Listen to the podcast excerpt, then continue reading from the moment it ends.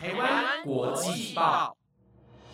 ，The Taiwan Times 制作播出，值得您关注的国际新闻节目。欢迎收听台湾国际报，我是崇威，马上带来关心今天一月二十六号的国际新闻重点。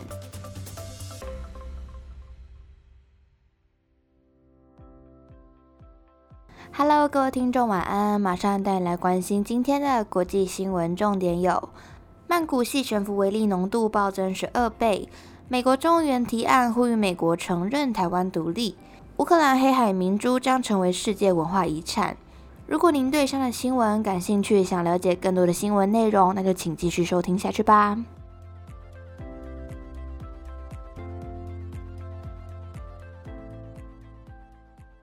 则新闻带您关心：德国北部一列区域列车今天发生迟到攻击事件，造成至少两人丧生、七人受伤，其他乘客合力制服嫌犯。根据法新社报道，警方发言人说，此案发生于一列在德国北部城市汉堡和基尔之间行驶的列车，并说其中三名伤者伤势最为严重。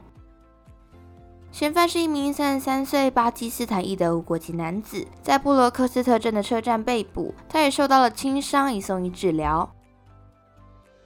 警方在声明中表示，攻击事件发生后，目击者随后合力制服嫌犯。直到警方抵达车站，警方发言人也表示，犯案动机调查聚焦所有方向，包括嫌犯可能有极端主义或心理问题。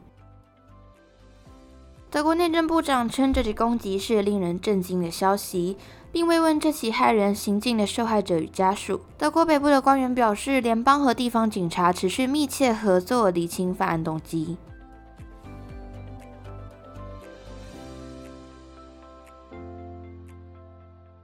第二则新闻带您关心：奈及利亚政府官员及全国养牛业者协会发言人今天表示，奈及利亚中北部疑似发生炸弹爆炸，造成五十多名牧牛人及路人丧命，数人受伤。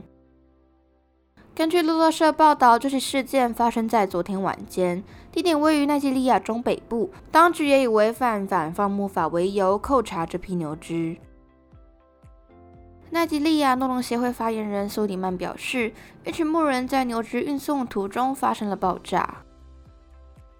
苏里曼说，至少有五四人当下丧命，伤者不计其数。纳萨拉瓦州州长苏雷告诉记者，炸弹爆炸是造成这些死伤的原因，但并未说明死亡的人数。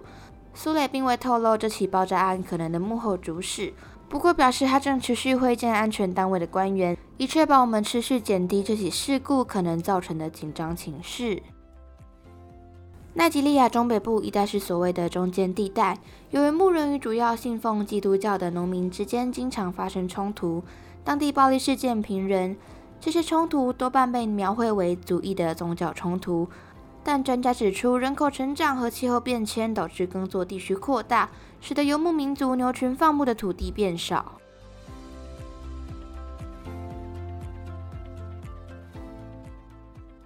下则新闻带将焦点放到泰国曼谷的空气品质已达到不良等级，政府建议曼谷市民居家办公并佩戴口罩。目前暂不考虑关闭学校。曼谷市长也提醒，要出外游玩的市民需先调查空污指数，情况若恶化将限制交通。根据《卫报》报道，曼谷市长预估空污指数将在今日上升。有关当局建议市民居家办公并佩戴口罩，也建议民众使用大众运输交通工具上下班，同时设法减少户外燃烧和工地施工等污染来源。报道指出，十二月至四月期间，耕作的燃烧和森林火灾是泰国空污的主因。根据瑞士空气品质科技公司数据显示，今日空污细悬浮微粒达到每立方公尺六十三点二微克，比世卫规定的门槛每立方公尺五微克高出了十二倍。泰国卫生部秘书曾于上周表示，本周因空污导致身体健康出现问题的患者高达二十一万人。上周人数仅九点七万人，大多数人出现呼吸道问题、皮肤炎和眼睛发炎等症状。他也表示将持续关注二月份的空污情况，预计三月会好转。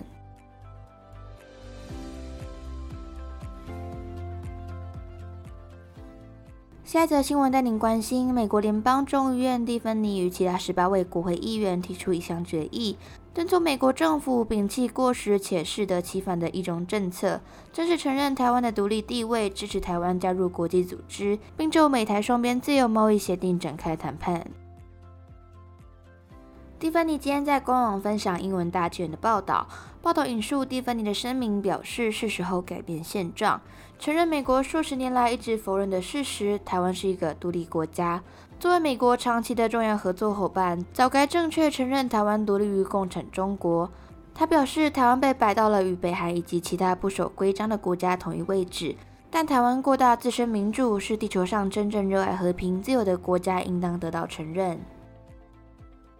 除了蒂芬尼外，另外有十八位国会议员响应了这项决议。国会中越来越多人了解台湾的重要性，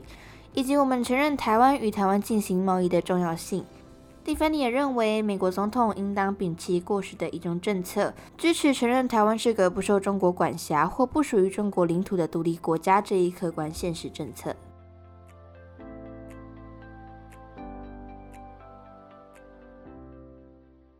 最后一则新闻带来关注：联合国教育、科学及文化组织今天不顾俄罗斯反对，将有“黑海明珠”之称的乌克兰南部港口城市奥德萨历史中心列入世界遗产名录。法新社报道，世界遗产委员会的二十一个成员国以六票赞成、一票反对，和十四票弃权，同意将奥德萨的指定区域列入世界遗产名录。去年二月入侵乌克兰的俄罗斯已在试图延后投票程序。这项投票承认该地的杰出普世价值和全人类都有保护它的责任。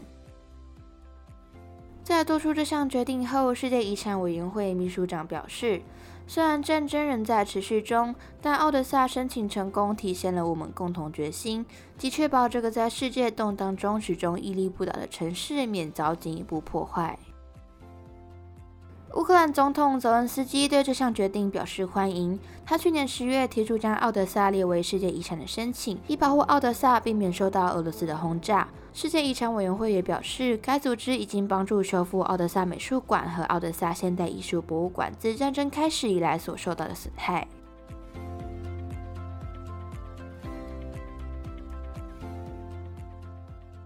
以上就是今天的台湾国际报新闻内容，由了台湾 Times 制作播出，希望你们会喜欢。如果有任何意见，都欢迎留言给我哦。感谢你的收听，晚安，拜拜。